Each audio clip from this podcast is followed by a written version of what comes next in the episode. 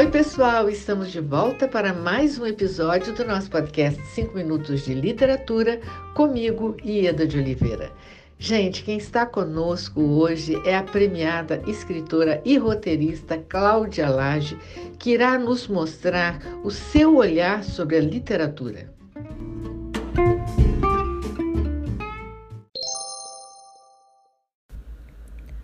Oi, Eda. É um prazer falar com você e os ouvintes do podcast 5 Minutos de Literatura. Eu pensei em alguns assuntos para conversar com vocês e achei que, diante do que a gente tem passado né, no Brasil e no mundo, é importante falar sobre a literatura, a ficção, como um ato de rebeldia. E falo rebelde no sentido de reação mesmo, de não conformismo uma forma de resistir a certa anestesia, cegueira e indiferença que tem contaminado a nossa sociedade e as nossas relações.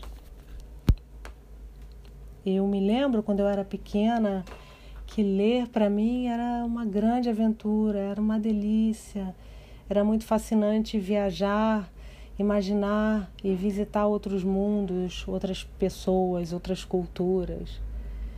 E de alguma forma eu penso que na medida que a gente cresce, que a gente adultece, como diz um amigo meu, entre aspas, claro, a gente adultece e adoece um pouco o nosso olhar.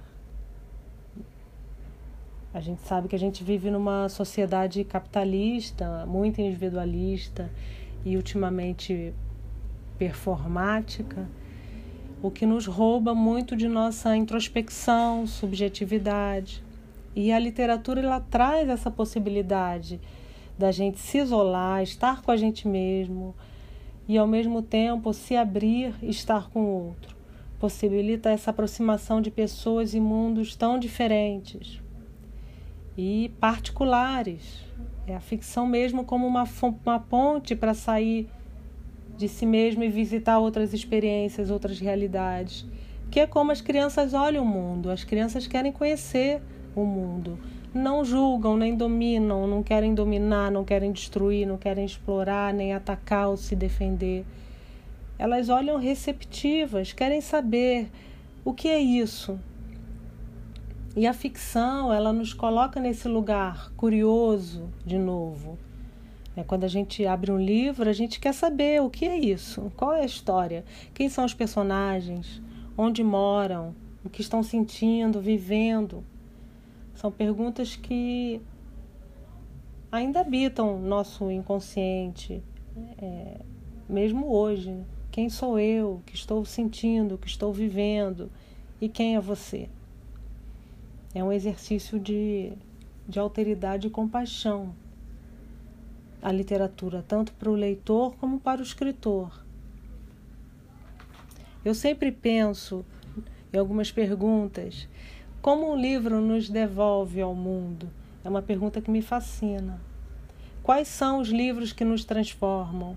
Por que releio um livro e ele me diz coisas novas, como se eu estivesse lendo este livro pela primeira vez? É claro que quem mudou não foi o livro, quem mudou fui eu.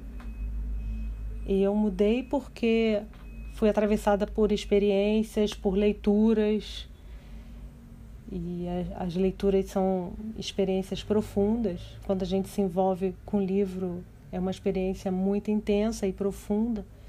E as melhores leituras são aquelas que nos tiram de um lugar dentro da gente e nos devolvem depois transformados, muitas vezes desordenados, mas ao mesmo tempo mais inteiros, humanamente mais inteiros.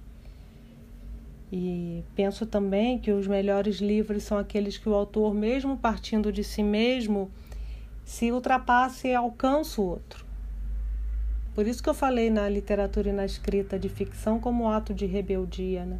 É uma forma de ir contra esse movimento que nos leva a não se comover com a dor alheia, a não saber lidar com a própria dor, a não dar tempo para o processo natural de cada coisa, a não respeitar o tempo, a apressar tudo. Tanto a leitura como a escrita e qualquer criação exigem tempo.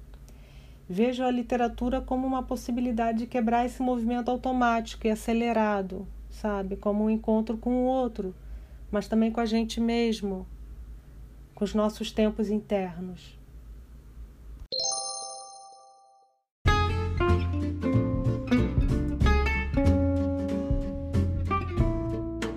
Cláudia, muito obrigada por sua participação. Foi um enorme prazer ter você conosco e muito obrigada a você, ouvinte, pela sua audiência.